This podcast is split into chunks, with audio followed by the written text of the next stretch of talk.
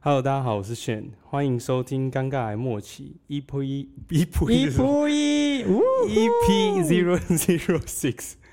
执行计划毕业后的你们去哪了？那上一集的 podcast 呢，我跟大家分享到之前我在高中代课的时候发生的一些事情，还有对于那时候的教育的一些想法跟看法。那我今天刚好有机会可以邀请到我的好朋友 Harry，嗨，大家好，我是 Harry。那我们会在这集 podcast 呢聊聊在国高中当老师，以及在国小当老师的不同的地方。好，那 Har- Harry，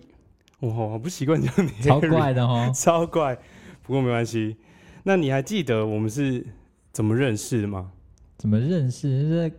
应该我最印象深刻的地方，应该是高中的吉他社那个时候。吉他社，我们是同班同学，然后你到吉他社才认识我。因为我我那个时候有印象的是，就是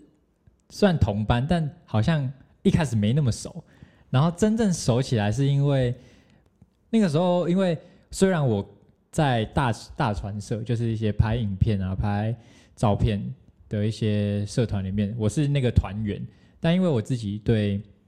音乐，还有从小学古典钢琴，然后自己学流行音乐，就是这些契机，让我就是透过音乐，然后更认识你。我感觉是这样子。哦，就是大家透过音乐的方式来认识对方，可能有表演的机会啊，或者是要一起合作的时候，会更认识对方啊。对啊，所以反而可能在课业上面交集没有太多，或是在班上的时候说实在，除了音乐，应该就是运动了，就是打啊球。打球，对我觉得可能男生最快认识一个陌生，彼此要从陌生到熟识最快的方式，可能就是一起去打球。对，就是就是我最近才听到那个一个脱口秀，反正就是说直男的，还有中二中二直男彼此的话就是干白手打球啊。是是蛮有道理啊，这个感觉很容易出现在我们高中的下课的时候，会会出现这个这个对话嘛，这个对话。蛮熟悉的。好，那因为我们刚刚讲我们是同班嘛，在高中的时候，那高中的时候我是选择二类科二类组啦，然后你那时候那时候是选三类组，三类组，嗯，那你后来是念跟三类有相关的科系吗？完全 没有，完全没有，完全打不着。所以你觉得在高中的时候要要求高中生要去选择他是一类组还是二类组还是三类组，要他们要怎么去判断啊？我觉得这感觉读读看，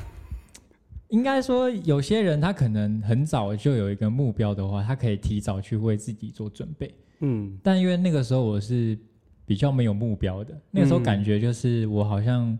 虽然有明显的兴趣，像那个时候因为喜欢拍影片、喜欢做音乐，这这这些兴趣让我想要去可能传播科系。哦，大众传播科系，对，可是那因为我们读的是私校嘛，对，对我们私校分组分的比较早，我们高一下就分了。哦，对对对，对，所以因为高一下就分，其实你要说高一刚进去的小朋友、 小朋友的人，嗯，他要对梦想或者对他未来想做什么，这我感觉是有一点难度。哦，这个这个跟我上一集的 podcast 分享的内容，我觉得算是蛮相似啊。我们当初选二类是因为呃，可能某些科目我觉得我比较强，嗯，觉得可能在二类，可能数学、理化这一类比较强一点点，所以选二类。但好像也没有想太多跟未来有关的，可是诶、你喜欢的科系到底是属于哪一个类组？这个东西好像对于高中生要去想这件事情，好像有点远。对啊，而且那个时候不知道你有没有听过，反正那个时候最常听到长辈或是老师们最常说的就是，如果你不知道读哪一系哪一个科系的话，就三类，哎，对，就是这就样三，就是选三类。对，所以我那个时候没目标的啊，那就三类吧。嗯，因为三类就是最好就是当医生嘛，就是医科这对样，因为子。三类什么都要读啊，对，它基本上就包含了二类跟加一颗生物嘛。，对，嗯，这有啦，一定都有听过，就是很多父母就是希望小孩子就是最好可以跟诶医学有扯上一点关系。嗯好像就都比较好有明呃光光鲜亮丽的未来。对，这这可以理解。那后来你在选科系的时候，是有往传播学系去走吗？还是就是你就是按照分数呢？还是说你呃在衡量什么的情况下选择了？看后来你是选择教育系嘛？对啊，因为后来其实因为我感觉自己不太会读书，所以我学测跟职考，说实在还职考虽然有考比较好一点，嗯但因为我当然有表达说我想要读传播科系的这个小理想，嗯但因为我的分数没有办法上第一志最好愿的的传播科系，像是正大的嗯大正大的传播科系，所以比较希望我能读更前段一点的学校。哦，对，好然像可以后理解，就是很多家长都是希望自己的小孩念国立的、公立的嗯的大学，像像是那种，然嗯后再加上因为我自己的家庭背景，呃，爸爸跟妈妈都是老师，哦，所以他们其实也不排斥说，哎，自己的小孩当老师好像也不错。那再加上教育教育系这一个科系，在国内的大学其实也算蛮前段班的学校，嗯能能上的基本上分数也都挺高。嗯所以在这样子的因缘际会下，后来填志愿填完之后，我就刚好到了现在的呃，以之前的这个教教育系这样子。哦，所以教育系毕业之后呢，你的第一份工作就是当老师，就是中间有想要去尝试其他行业试试看吗？其实我进教育系的时候，我还没有那个自觉说，哎、我将来就是要当国小老师，或是我就是要当老师，是一直到。大三、大四那个时候，越来越接触教育现场，会去嗯呃，从一开始的三周实习，或是可能越来越年纪年纪越大修的课，会有机会让你去教育现场嗯观课，然后到最后大四毕业前要有一个呃，对，就刚刚讲到的三周实习，嗯我才觉得说，哎，我对教师这个职业其实不但不反感，甚至我觉得我有心想要把它做好。嗯所以我一直到大三、大四后段的时候，我才觉得说，哎、那我以后就来当老师吧。哦，那如果不当老师的话，你觉得有可能会往哇，哪我边走？我我是还你真的没想压根没想过，过哦，没想过，因为你们班大部分的同学都呃都是要往老师走吗？就是有人是去别不是非教育类的的科系的行业吗？还是有，但占少数。像我们班应该有三十几个人，然后放弃放弃当老师的，好像有五六个，那其实还蛮少的，，对，算少。放弃很少，所以他们没有说呃成绩上的的要求说呃你可能要排名前几名才能修这个师培的课程吗？因为教育系它比较特别，它我们如果是进到教育学系的话，嗯，我们的身份本身就可以修教程。嗯就不用像像我记得以我们同个大学的例子来说，其他科系的学生如果想要修教程的话，他必须呃，好像像你说的要有班排名，或是另外再多考试，嗯，然后再对，按照他的成绩分配，才能有教程生的身份。嗯对，那以我们班教育系的人来说，如果你是要放弃这个学程的话，你是要主动去提申请书的。哦，他其实放弃对他来讲念这个戏的作用是不是就不大了？哎、对我我其实有想过这个问题，就但也也可以说他可能反过来换个方向想，他可能当初填志愿的时候，他也没有想过他会到教育系。嗯，对我有想过这样的解释方式啊。就是算是他很意外的来到这边，然后很意外的发现这哎、件事，对，所以他可能必须在某其他的路走。哦所以如果真的要找他，可能如果真的要找其他行业，或者想要跨域学习的话，可能会比较难一点点，就是他没有，因为他就是为了让你可以当未来可以当老师，所以就是这些教育的课程。他如果真的要往别的系走，他可能就要去辅系或是双主修那样。对，没错，像我记得我们班放弃学成的人，后来现在有在做人人资，那个叫用哦人人资人力资源 HR 对对嗯对，就是在做，应该还是比较偏可能像对人或是对案件，但我觉得其实对以教育系出身的人，他们应该训练的过程，不管是教育学程啊，学程不管好了，那其实其他的基本学分应该在其他的领域上用得到，还是算用得到，我自己觉得。嗯了解。那刚刚有提到说，哦、所以你的第一份正工， 第一份正式工作就是小学老师，对，呃，我大学毕业后嗯的第一年考试我没有考上，因嗯，为那个时候刚好遇到疫情，所以、嗯只有台北市有开缺。嗯，那我最后没考上之后，我去当了一个小小的英文补习班的老师。哦对，那那是那应该算是我人生算第一份工作。哦，算是，诶，之前打工也比较少对我没有打工的经验，哦，那还蛮酷的。就是通常很多大学生会去打工啊，就是可能赚一点零用钱之类嗯、的。对，因为呃，一方面应该是家人给我的观念，另外一方面是我自己觉得打工要对自己有帮助，我才会想去做，而不是哦为了赚钱。就是不是为了赚那个时薪这样子。对对对，所以我后来没考上老师的另外一份打工，我也是往老师这个方向走。嗯，那你觉得在那个补习班教课，对于你未来呃在教小国小老师、呃国小学生有帮助吗？我觉得多多少少有吧，因为那算是我第一次真的要去带一个班，虽然那个班才六个小朋友，嗯而且是英文班，嗯，所以我必须把自己装备的跟英文老师一样，嗯必须要出英文的作业，然后要怎么去检查他们的作业。嗯但因为那份工作我也没有做很久，我做了半年。嗯我就没有继续往下做了，因为就要准备考下一年的老师。嗯对，所以对我的帮助应该是让我更能在现在当国小老师导师的时候，可以知道说，像英文我要怎么融入在现在的小学线上，因为现在也提到双语教学嘛。嗯对，所以我可能会有一点点的刺激感，就是觉得，哎，我以前做过什么，现在可不可以试试看这样子。就算算是你可以第一次把你的教案啊，或者你的教学，可以实际应用在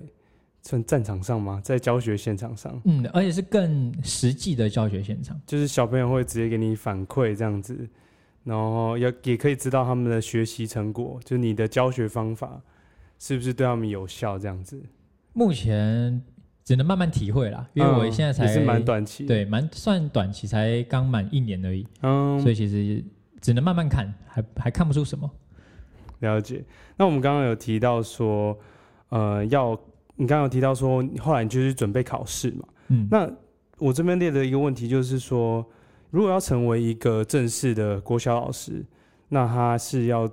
除了要念，一定要念念教育系吗？还是说，呃，我们要需要考什么证照还是检定之类的？嗯，以我的例子来说的话，因为我进的大学的教育系刚好就是专门以小教为主的，嗯所以如果是读，如果是进到教育系这个领域的人来说，不同的大学它所培育的教师人才的领域也不一样，嗯像是可能正大、师大他们的人才就是以宗教为主，甚至是高教嗯，就是国中、高中或的者是大学教的，育哦，还有大学对，的，或者是大学的。但别的领域、呃别的科系的人，如果要考教育系或是要当老师的话，其实我觉得他不一定会弱势，嗯因为现因为像以一位老师来讲的话，如果你有一科是特别专长的话，其实是能在现场当中非常好去辅佐你应用你本身自己的专长去融合，应该本来就要有的国语、数学这种教学题材，或是你的班级经营都可以非常有效的结合。嗯但呃，另外一个优点，如果是别的科系想要当老师的话，我自己的看法不一定正确。我自己觉得说，假如说你是数学系啊，或是你是国文系的呃学生，你特别想要当老师的话，呃，你可以去考完教程之后，一样你往宗教去发展，嗯或者你往国小去发展的话，一样可以帮助到你在国语文教学或是数学教学的时候，你其实会比同行的人甚至有更不一样的思考范围。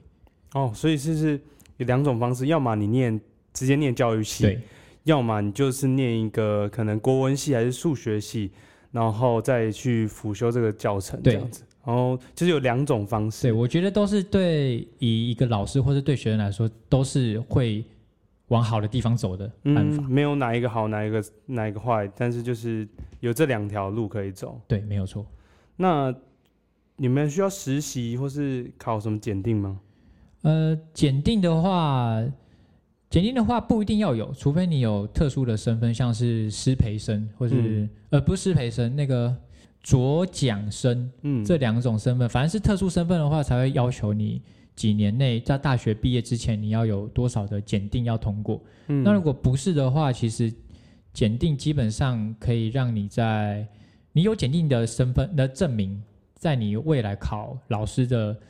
真试的时候，你在面试的时候，其实会帮自己多少加一点分数。哦，所以不用过教检也有机会当老师，是的意思是这样吗？哎，不是，教检是一定要。哦，教检是要，，对，其额他外的检检定对其他检定像是什么有板书检定，嗯或是有打字检定，嗯，类似其他这种检定，对于你在未来较真面试的时候，你的个人简介或是你自我介绍的时候，其实可以让评审知道你有这样的能力。哦，但提到了教检的话，就是一定要，对每一个想要当老师的人，你想往正式老师走的话，教检是一定要过的关卡。了解，所以就是毕业后才去考的一个教检，嗯，教毕师资业格考试毕业前或后的时候就可以考教检。嗯然后他可以第一年如果没考上，还可以考第二年、第三年对，样子这个就是新旧新旧制的差别。我们嗯现在这个世代刚好是新跟呃刚好是新制，嗯，对，所以变成说，你就算第一次教检没考过，你一样可以去半年实习。嗯半年实习完之后，你就可以考完教检再去考教甄，只是这样子就是你要准备两个考试而已。嗯哦，了解。嗯，好，那听起来其实 要当一个国小老师要，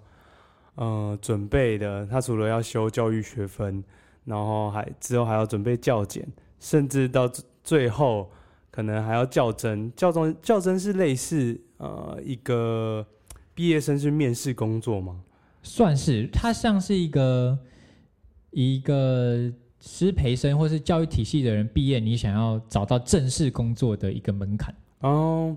他要去他他们要自己去各个学校去参加这个教甄吗？还是说会集合起来呃，一起？不同的教育领域会不一样。像中等的话，中等教育的话，就有可能是不同的学校开缺，嗯你去不同的学校面试、啊，试教。这我好像知道。嗯对，那如果是小教的话，我们都是联合甄试，嗯，就是台北市会一起办，然后不同县市就不同的办，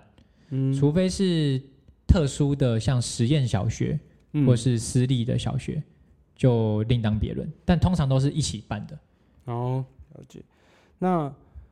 刚刚有提到说要成为一个正式老师，那你要通过那个教甄嘛？对，那呃，所以你没有通过教甄，你就会沦为所谓的流浪教师吗？是这样子吗？可以这么说，就是当你的较真失呃失利之后，你可能有几条路可以走，就是你可以去争呃，你可以去考学呃不同国小的，以我们例子来说，就是不同国小的代理老师，嗯那那个代理老师一样就是跟正式老师有一样的薪水，然后做一样的事情，那也是一年一聘。好，就是就是一年这样约聘制这样子。对，也是约聘制。那不然的话，就是你可以，呃，当然以代理老师是第一个最好的第一步。嗯，再来的话，可能就是你是终点的老师，哦就是兼课的嘛。对，兼课的。当呃现场老师有人可能突然生病，或是呃临时有事没办法到，那嗯学校的教务处就会要有代课的人力资源。嗯，那这个人力资源其实就是你不定时会接到的一份小工作。嗯，以以课程以一堂课一堂课去计算。了解。嗯，那所谓的流浪教师，我感觉比较像是可能他较真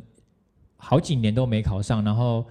呃代理老师的缺额，他可能这个学校待待久了，或是待了一阵子之后，他可能想要，或是他可能不想做了，或是学校可能没有想聘他了，嗯，所以他可能只能再去找其他的。他就学又校又要跑到其他学校去，再过一次所谓嗯、呃考，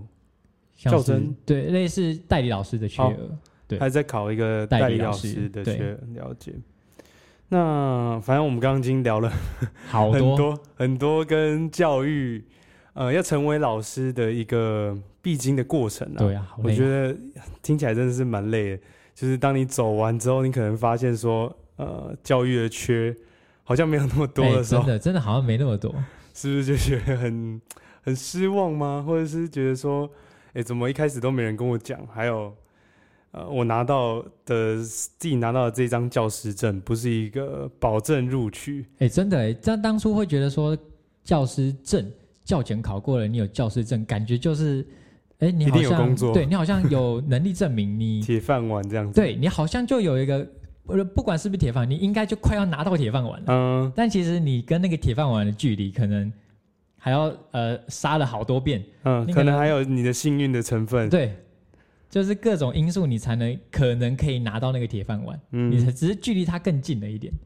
了解。那我们来聊聊跟真实在教育现场会遇到的问题好了。那你在小学教书的时候，有发生什么比较让你印象深刻，或是觉得很有趣的事吗？印象深刻、有趣的是，这一年来说最特别的，应该可以有两件事，嗯，但硬要挑的话，我可能会挑圣诞节的那一次。圣诞节你是要帮他们办活动吗？还是对什么我那个时候想说，圣诞节就让他们有一个惊喜感。嗯对，那我就自己呃自掏腰包买了 Mr. Donuts、嗯那种小礼盒，甜甜圈对，小礼盒、小甜甜圈。那个时候刚好圣诞节有活动。嗯我就一人帮他买一小盒，嗯然后我藏在我们教室的一个柜子里面。那个柜子通常是没有放东西的，所以孩子们也不会去特别翻。嗯那我等最后一堂课的时候，呃，故意说说，哎，那我要来发圣诞礼物。嗯他们就哎、好开心啊！老师，你要送我们什么？然后我就拿出三张考卷，因为礼拜五了，然后期末了，快要期快要期末考了。嗯我说这就是我让送你们的圣诞圣诞礼礼物。物吗？然后他们从傻眼非常欢呼的状态变成疯狂抱怨的状态。老师，我说干嘛？有没有快要考试啦？然后发完之后，而且我不是三张一起发哦，嗯，我是一张发完之后我再发再一第二张份，有种第二份发完之后我再发第三发不份，完的对感他们就会觉得哦，怎么又来？还有，嗯然后最好笑的是，我不是故意的，这个真的不是故意的。我三张本来都要印 A 四，嗯结果我最后一份不小心按到 B 四，嗯，特别小呃，不是 B 四，呃，特别大的那个是什么？B 三、 A 哎三吧 A 三啊，对 A ，A 三，对，我不小心按到 A 三，嗯所以他们最后一张拿到的时候变更 大。那其实题目的内容数是一样的，哦一样的可是，他们变大，他们就整个不爽了。便当感觉就是要写比较多。对他们就整个又不行了，所以后来我让他们非常的呃，感觉头上都有一片乌云，然后脸都垮下来的那个情况下，我就故意让他们唱，邀请他们唱圣诞快乐歌，啊还是你想说当然抱嘛着，抱着那个一一叠考卷吗？ 对，然后想当然他们当然不想唱嘛，对啊、我就只能是我说，哎、也不要。我就跟他们说，哎、你唱完之后，圣诞快乐歌唱完，通常都会有一些开心的事情发生。嗯那老师先唱，老师唱完你们唱，等一下就会有惊喜发生。他们有个几个被我半推半就唱完之后，我就说来，最后一个同学去把后面那个柜子打开，嗯，然后他们一打开，然后全部人都在尖叫，然后尖叫就算了，哦还有几个女生直接哭了，这么感动，对，就是直接哭了。然后我就在台上，我想说，哇，这样这怎样么子收就尾？对，好像有点哎、怎么办？ 整过头了。 整个怎么哭了？有点意外。嗯，然后他们就，而且我给那个礼盒之后，我每个人都写一张小卡片，一个一个写，一个一个写，这么用心，就哇大概一种小木小小卡片啊，嗯就是那名种片大小的那对对种名片大小，就每个人都写，然后他们就看啊，然后看完之后就收东西，就我们嗯准备放学。那那一次我比较有趣，就是因为我觉得说，其实小孩子他们的快乐感动的点或是快乐的地方，那其实很简单。嗯，就是要让他们开心，其实没那么难，就是可能一一小个小礼物还是什么小惊喜，就可以让他们可能很开心或是很感动这样子。对他们好像就会更记得老师或是这个这一件事情发生的原因是什么，或是他嗯带给他们的感受是什么。对啊，比较好笑的是，因为我不是说每个人都会写张卡片嘛，对，然后试过了很久之后，可能到了另外一个学期之后，我就可能念他们的时候就说：“老师写的小卡片，你们到底有没有 看？”然后有一个人就说：“老师，我阿妈看到小卡片之后就把我丢掉 了。”哎、他说丢哦，丢啊，对，他说丢不是掉了，丢啊，而且他很大声的在全班面前说丢 掉了。我不知道该怎么办， 那那你当下是到底是什么心情？我觉我得不当爽还是什我么？当下就有点无奈，就觉得说哦，被丢掉 了吗？我就说是你的 用心被被就这样被抛掉了，对，就蛮有趣的。小孩子就是我觉得很有可能啊，就是小男生嘛，就是东西丢掉很正对常。，算算是蛮有趣的一个回忆之一啦。 那你是教五六年级对对学，生现在是五六年级，哦，那听起来还是怎么听起来感觉上还是很小，就是跟他们沟通上面，你觉得会有障碍，或者是会让你觉得特别累吗？我感觉是有某些小朋友，他们其实越来越成熟。女生有比男生成熟吗？你觉女得在五六生年女级生的思维或是行为会比男生更成熟，这是呃比较正常的，因为嗯女性跟男性本来女性的成熟的年纪就会嗯稍、稍比男生快一快点，对。嗯但女生成熟的时候，她完全不会爱到你，嗯哎、她会越来越自律，她会越来越知道说，嗯哎、老师希望她这个时候可以做什么，嗯或是她这个时候本来应该做什么，她都会去做。那男生的越来越成熟就是唱反调，他到那个快要到叛逆期了， 对，特别特别会有那种自己的想法出现。嗯，那这个时候就可能要更细心的去跟他沟通，哦，然后让他知道为什么老师的角色，他要我我必须这么做。嗯，就是你会跟他解释，而不是跟他讲说你就是要这样做，对我觉得，呃，必须让他们知道不同的角色或是不同的立场，他们才能去更懂得体谅他人或是同理他人。这是我希望这个年纪的小朋友该慢慢有的能力之一。嗯，了解。那因为要管，你是一个班带有几个小朋友？我们班有二十六个，二十六个。那要管这样二十六个小朋友，嗯，你觉得跟他们要这样很快乐地当朋友，就是感觉没有距离，还是说要有要树立一种老师的威严会比较好一点？就是在管理上面，嗯，这个问题呢，先问你好了，因为你也在先问我国中 嘛，对不对？哦国中当过老师，那你觉得如果在国中现场，你会想要跟他们有什么样的距离？国中，哦，因因为我之前呃，除了教比较，其实比较大部分都是教高中生比较多，嗯，我觉得高中生跟国小生的落差蛮大的地方在于，呃，国小生可能比较不受控嘛，那高中生他顶多不理你， 就是上课的时候他。其实他可能因为从国小、国中已经有受到很多的约束，告诉他，呃，上课应该是怎么样子的，就是上课钟声响就要坐好，就在位置上，那可能就是尽量保持安静之类的。嗯，那所以我觉得在教高中生的时候，你不太需要呃很很用力或很生气的去约束他们，就是我觉得更可以跟他们用沟通的方式啊。嗯，但跟高中生当朋友就呃很容易让他们就是模糊了这个界限，界限，对他们会觉得说，哎、老这个老师好像很好讲话，嗯就是什么都可以，就是哎。诶呃，我考试可能不及格，然后我凹一下就就可以加到嗯。六十分以上之类的。那我觉得跟学生当朋友有好有坏啦。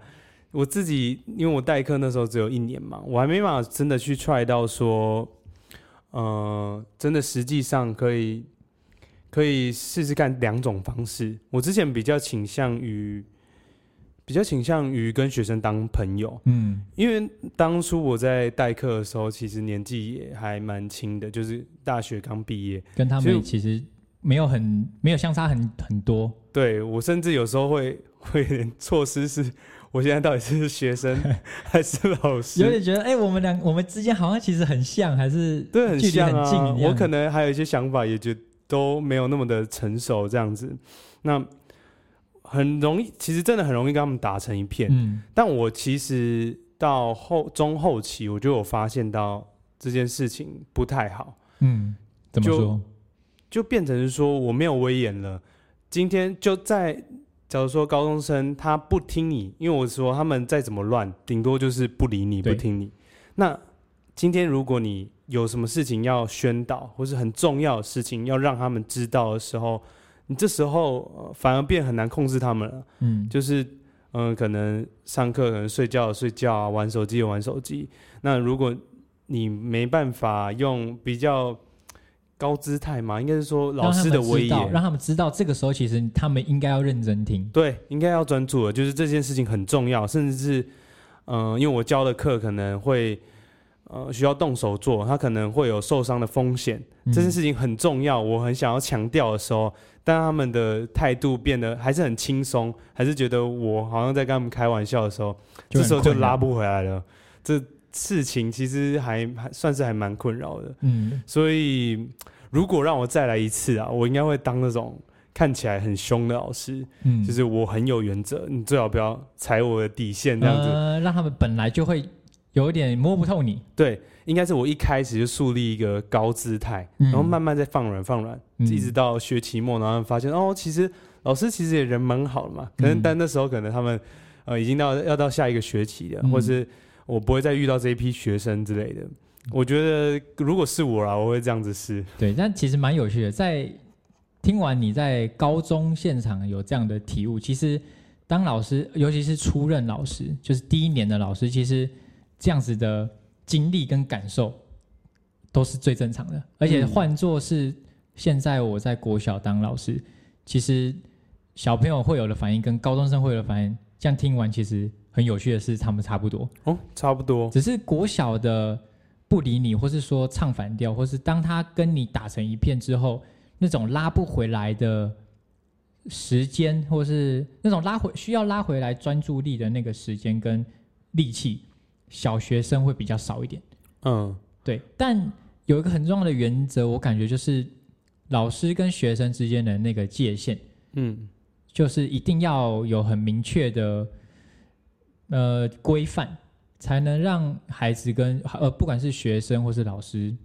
他们才会有最舒服的距离。就自己私人的领域，有一些地方就是不能去触碰。对，因为像我之前高中生，呃，在高中代课，他们可能就会跟我太熟了，他们问我很多私人的问题。像是哎、像有没有女朋友啊？对，什么老师你有没有女朋友？啊有没他说有约会啊？对，老师你下班都去哪？什么的。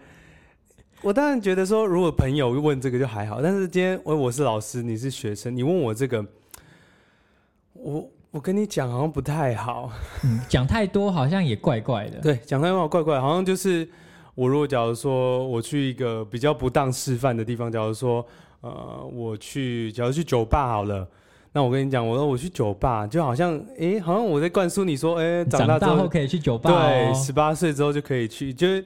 如果跟你你分享太多私人事情，好像不太好，嗯，没错，嗯，这所其以实就蛮尴尬。对啊，这其实很这个体悟，其实听到听到你这样讲，我就想到我在半年实习的时候，其实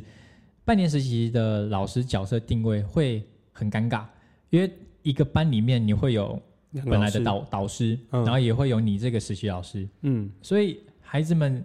在同一个环境里面，理当不会把你当成最有威严的那一位，哦，你可能就是扮白脸的那个，对你就是一个对他们而言就是一个大哥哥或大姐姐。嗯，所以可他们对你的距离感本来就不会跟班导那么那么远，嗯，所以他们就会一样会来问你说：“哎、老师，你有没有女朋友？”甚至更夸张的是，那个时候我在台北当实习老师，嗯就有一个小女生很可爱，嗯他就跑来问我说：“老师，你会跟你的女朋友一起洗澡吗？” 我想说不会，呃，还没完哦。老师，那你有保险套吗？他国小哎、哎、没错，国我小我整个吓到。哎、我想说你为什么会知道保险 套？啊，没有为什么啊，我本来就知道啊。可能他爸妈比较开放，就是很早就跟他讲这件事情。对，，但虽然说这件事没有不好，让孩子们提早认识这件事情，我认为并没有不好。但当他从一个小五小六的嘴巴里面嗯脱口而出的 时候，而且是对老师这个角色说出的时候，嗯，你就会觉得有点冲击。对，就是因为我们小时候还是对老师这个会觉得还是要尊重，对就是我们还有一个尊重的概念在，我们不可能去问老师 这么你有私人的没问题，错，这个太私人了，太完太低 调。对啊，所以就会变成说，回到你刚刚一直想到的这个问题，就是老师跟朋友之间的，老师跟学生之间到底应不应该当朋友？我自己当完一年的正式老师之后，我觉得老师的角色要转换的非常好，要以很长一段时间练习，像是。你刚刚有提到说，让你重来一次，你会想要一开始就是高姿态，对，那其实这一点，因为我当我刚刚有说，我第一份工作算是在英文补习班当老师嘛。嗯那个时候其实我完全没有姿态，啊，就是我没刚有，进去的时候我就是像大哥哥，嗯所以到后面我真的需要认真的时候，其实有几个小朋友是完全抓不回来的。嗯，所以我到了国小正式老师现场之后，我就告诉我自己，我一开始绝对不能松。那好险，你前面有一个 补习班的经对验，，算是有帮助到我。所以我前面开始带的时候，他们都会觉得我很凶，我怕怕的，我而且而且又是男老师，嗯而且又是呃没见过的男老师，嗯，也没有任何资讯消息的男老师，因为我就是刚问不进去到，对，然后呃家长们也问不到， 嗯所以他们更不知道，嗯，所以他们反而会懂得说哦，现在老师虽然他可能会觉得老师的要求怪怪，可他也不敢讲。嗯，那时间一过一久之后，当然我不可能永远都这么高姿态，对，你要一直摆着那个姿态，其实很累，因为自己本身，我本来就不是那个不是严高肃的姿人态的人，嗯要我一直装着不高姿态就是很困难。嗯所以后来当我慢慢松之后，他们就会知道说，哎、老师好像某个某些地方、某些时候可以开玩笑，可以啊可可以放纵让我们一下更下接近一点。嗯但现在就变成说我，因为我也不太确定这是好事还是坏事，就变成小孩子他们很会看脸色，看脸色，国小生就就他们就靠会知道看脸说，色当我的可能口气或是眼神或是举动开嗯始严肃起来的时候，他们反而会把状态又拉回来，又重新变得，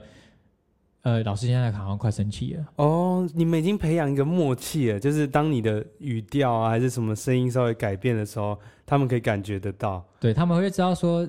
好像太多了，嗯要要要收回来。嗯，可能要安静一点点，对可能不要不要再吵了，对对对，可能可能再吵，老师就要拍就要黑生板气了了。。哦 白，黑板了之类的，他们就会知道说，好，现在我先乖一点。那等到这个状态好了之后，其实每一次的下课，其实我都是很松的。嗯，到了跟上课比起来，下课我永远是不一样的姿态，所以他们反而会知道说，上课应该要有上课的样子，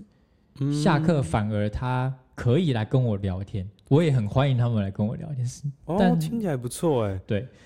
所以就是真的要切换你个人， 在在我以为你是说呃在学校的时候一个样子，下班后一个样子，结果不是，你在学校内你就要一直切换了，因为有时候松一点，有些有时候严厉一点这样子。对，我觉得这是我自己的体悟啦。我感觉老师跟学生之间当朋友是 OK，、嗯，只是怎么样好到什么样地步的朋友，哦，像我跟你，我们可以调，我们可以聊很私密、很 detail 的，但嗯这么好的朋友适合跟你现在是他的老师这个人当吗？哦，对身份上，身份上必须考虑进来，嗯然后，可是好处是你跟他当朋友这个呃距离感你拿得好的话，他反而有时候会更听得懂你在说什么，然后更想要完成你跟他说的事情。哦，所以或是当他朋更愿意跟你讲对他对遇对，到他的困反难。而会愿意跟你分享，不管他是心情不好或是遇到朋友之间吵架，嗯，这种小事情，其实他更愿意跟你吐露心声的话，反而会帮助你在老师这个角色做得更好。听起来 好难哦、很累， 真的很累。因因为我单纯我身份上的转换，在代课的时候只有，呃，就是上学时段，就是早上八点到下午四点嘛，就是高中生上学那个时段呢，我就是这个老师。那我因为我刚刚有讲到，我到中后期就是跟学生没有那么的要好，嗯我刻意的啦，就是如果有学生来找我，然后或者是就是我的反应就会比较平淡一点点，就是我可能就不会那么开心的跟他们开玩笑什么的。嗯，对，但是如果今天放学后，嗯、跟学生一起打球啊，还是说聊天聊天什么的，我那时候可能就会切换成另外一个角色，嗯，就是哎、诶好像就跟他同学一样，我们就是朋友这样。哦所以就会像你刚刚讲，是上班跟下班的角色对切换，。我我切只有这样切而已。嗯你要让我在那个校园中一直切一直切，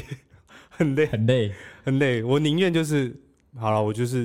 不都想上班就是一个样。对我就是尽量不要跟学生的接触那么多，因为嗯我不是导师啦，就是嗯这个问题对我来说没有那么的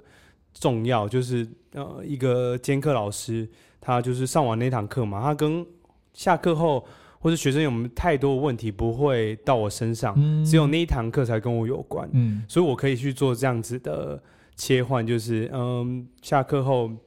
跟学生的接触就变少。嗯就不要说引发一些不必要的事情。这呃，样有子有可能，对，对，大概就是这样。那这个问题呢，其实不是我写的，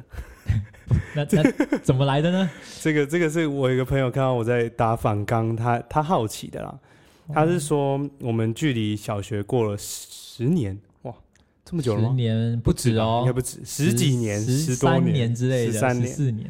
那你觉得，当你自己是国小小学生的时候，跟到现在，呃，你现在成为一个国小老师，也教也职业了一年，你觉得那个教育上面的环境啊，还是文化有什么差异啊？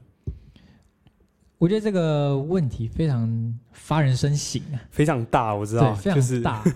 就是感觉我这个小菜鸡讲好像就 有点，就是你你凭啥？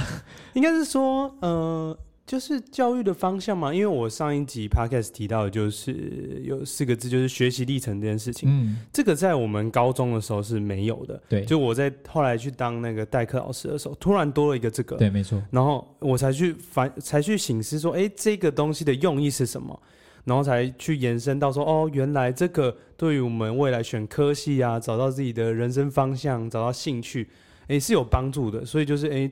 可能教育部啊，或者是整个社会是有在推动这件事情的。嗯那你觉得国小就是它有什么事情让你觉得有差别吗？就是在教育方面，我觉得其实后来看到这个问题之后，我后来想了一下，我国小生的时候跟我现在在当老师，我对学生做的事情，就是我以前小学老师对我的管教方式，嗯会有一点点间接影响到我现在当老师，我会怎么管束我的学生。哦，还你还记得你的国小老师怎么管教你的，对不对？对，而且很奇妙的是，通常我会记得的老师可能是高中、嗯国中。嗯，那可是我在当老师的时候，我反而会突然想起来，更想到我以前国小的时候，老师是怎么对我的。嗯那我要怎么对我的现在的学生？嗯就会比较有一点点连结性。像呃比较深刻的，可能是我在小学的时候，嗯你可能也有这经验，就是会有实习老师来，嗯然后实习老师都一定会有一个所谓的教学演嗯示，那这个演示就很取决于他的实习成绩，所以当时的呃老师一定会跟学生说：“哎，等一下这堂课。”你要踊跃一点哦，嗯要对举手哦，举手要开心一点哦，像我们那个实习老师他才能过关哦。嗯，对帮帮忙， 对，帮帮忙，你呃，今天作业就小少一项哦嗯。呃那一堂课就会很热络。那、嗯在这个其次，我是想要讲，我想讲的是，当初实习老师想要尝试的东西，在我们国小那个年代，其实很新，很不一样。嗯像是我们国小，我们当我们还是国小生的时候，老师可能就是一个权威的代表，对，他可能上课座位不会有任何的变化，就是直排，哦，对啊，以前就是摆一摆对做、，啊，就是一排一排坐，嗯你也不会特别换成小组座位，没有或，是你也不会有小白板讨论，嗯你就是老师讲什么，你想到什么你举手，嗯你回答对了，老师帮你加分；嗯不对，老师问其他人。嗯，对，对，这就是最一般我们看思维里面的教学现场。对我们小学的时候有经历过，大概就这样子，对，就是不会有任何变化。但当时的实习老师在尝试着小组分组啊，或是所谓的小组讨论、小组发表这件事情，到了现在，我在当老师，反而越来越多人在做这样子的尝试。就是新的教学方法，嗯，就会让我想到说，现在所谓的新的教学教教学教法或是教学方法，在过往可能就已经慢慢的一直不不断的在尝试，嗯，那一直到了现在，你说有没有不同？我觉得不同的地方最大的是在想尝试的老师可能变多了，哦，就是他愿意用新的方式了，对。呃，一方面也可能是因为老师太旧换新嘛，有些嗯老师哦年年轻纪老师到了、要呃退休了，那、嗯随着这时代的演进，呃，社会的改变，可能教学的方法或是概念也不一样。那嗯老师探班的过程，当然就会有不同的老师愿意去尝试新的东西。嗯，所以我自己认为，这么大的环境，像我们以前国小到现在，我当国小老师，其实就是我感觉教育的思想更开放，好，然后学生也反而更活泼一点。他们有更多发言的机会，对，不像以前就是老师是一个权威性的代表，不会像一定要板着一张脸，可以有一点点朋友的感觉。嗯，哦，理解。好，那我们聊了很多跟教育相关的嘛。那其实这一个 podcast 节目呢，就是叫做“尴尬癌末期”嘛。其中有一个我很常提到的主题，就是跟社交相关。嗯，对，那你认为你是一个擅长社交的人吗？这问题我们私底下其实讲了好多遍。对呃，毕竟因为你这个节目开起来也是因为你本来就应该，我应该是说，我没有特别会，但我不会说我非常怎么不善于，但应该是说我没有很想， 就是 好复杂，你搞得我好乱啊。就是我的社交能力可能一般般，但我不会特别想去认识新的人， 就是、你不会有那个心想要去社交。对对对对，没错，嗯，就是我宁愿就是哎、我们就就这样吧，就这样，就是嗯我们如果可以不认识好，也那就没不关要也系没，关系，对。 就这样就好。 就是我们如果刚好碰到，啊没没关系，真的，我们碰了第二次、第三次，我们不得不认识的时候，好啦好啦好啦，好啦就我们使出聊我一下嘛我的们社交手段这样啊子住。哪里？哦，住这里，哦我对也差不多。开始尬聊环节。你觉得当老师要很会社交吗？或是他要具备很外向吗？有那种老师是很内向，然后很害羞的吗？我觉得我一定会有这种老师存在，像是嗯一定也会有这么内向的人。当老师这个角色跟你的人格特质其实有非常大的关联性，嗯，因为老师就是你必须表达自己嘛，你必对须透过你来表达，不管是课程对对学生就是课程，对同事就是你要一起精进，一起变好，对，甚至一起合作，就是嗯你表达自己人格特质的一个非常明显的一个职业角色。嗯那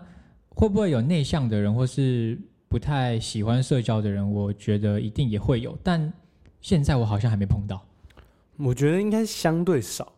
我那时候一开始去呃高中代课的时候啊，我其实有一点点紧张害怕。呃，紧张的点在于说我很少有机会站在一个讲台上，嗯，然后巴拉巴拉巴拉这样讲四五十分钟。嗯，我很少，你你即使你在大学的时候，你也不可能就是一个 PPT 讲十十就是十分钟以上。十分钟已经很久了。对啊，其实你不可能让每个学生都这样讲啊，所以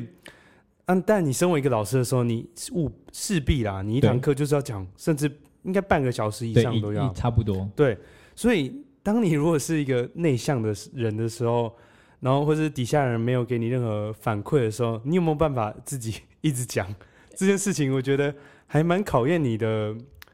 就是社交的能力嘛，或是你要够外向才有办法做这件事。其实有一点点像在社交，我感觉你这么一嗯讲，就只是那个人数变少了，嗯你跟不认识的人可能一两个、嗯三四个，可是你今天去当老师，一开始前期就是二十几个，对，那其实小紧张哎，我第一次啦，我第一次呃准备了我的课程，然后在讲台上叭叭叭讲讲，然后我发现我没有准备任何的，就是我没有准备太多的问题，让他们可以去讨论，或是让他们可以回馈给我，嗯，就变成是说我好像就把课本的内容，我准备的内容就这样讲完了，可能我以为我可以讲到四五十分钟，结但果其很实快嘛，对很快。对，好像就教了，我好像就讲了二十五分钟，搞不好就一半不到一半，然后就诶，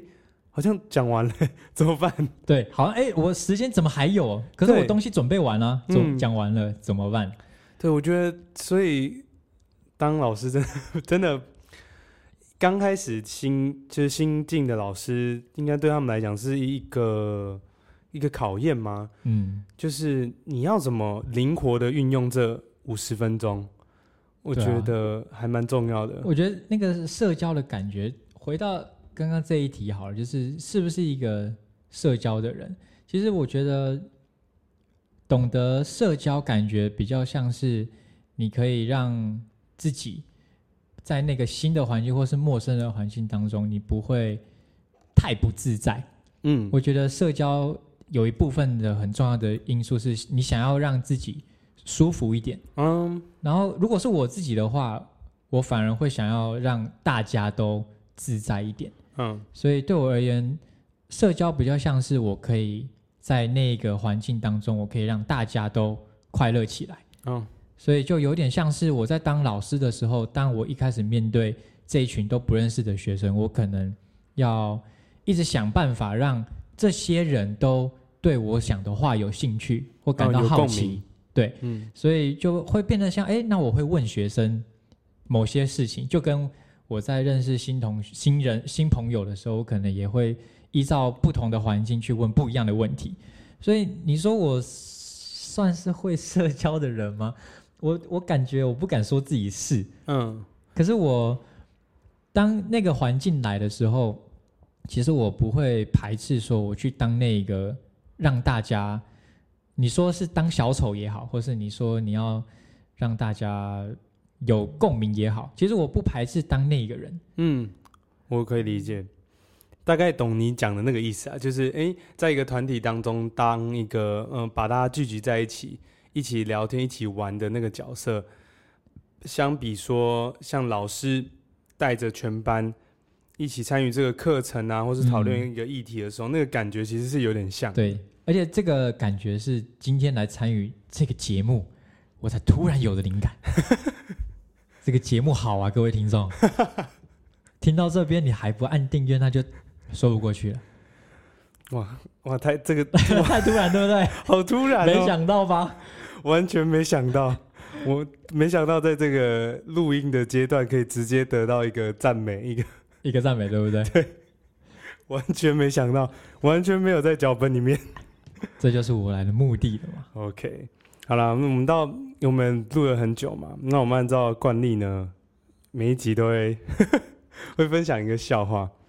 你有有你平常会跟学生讲笑话吗？我不是有跟你讲，我每个礼拜五的早上抄联络簿的时候，我都会跟他们写一个笑话或者是猜谜吗？嗯，你忘了吗？我知道，我知道我啊、还从你那边偷了很多啊。呃，有一些他们还听不懂。对啊，小朋友，小朋友那我大概有些梗可能也听不太懂。那你还有口袋里面还有吗？就是目前有库存啊呐、有库存，那要分享一个吗？作为我们这个 podcast 节目的结尾。嗯，一一定要的吧，一一定要一定要交给你了。今天我就把这个工作神圣的任务。交给你好，各位听众，来喽。你们知道为什么超人要穿紧身衣吗？超超人，你说 Superman Superman 要或者穿紧，因为 Superwoman，看起来比较壮啊，身材比较壮，对比啊，较我们魄穿力紧一对不对点，肌肉线条才会明显。嗯，但不是因为这样，不是，不然是什么？完全不是，不然是什么？因为救人要紧啊，这这这你有， 这你有， 这个你有跟 小学生讲过吗？呃，有他们的反应呢？没 有反应？你的反应都比他们好，没有，因为因为我其实听到的另外一个答案是因为他都穿 S 号，啊啊哦 Superman 嘛， Superman 他是 S， S 号那个嘛，太老太了，太太太老哦老了。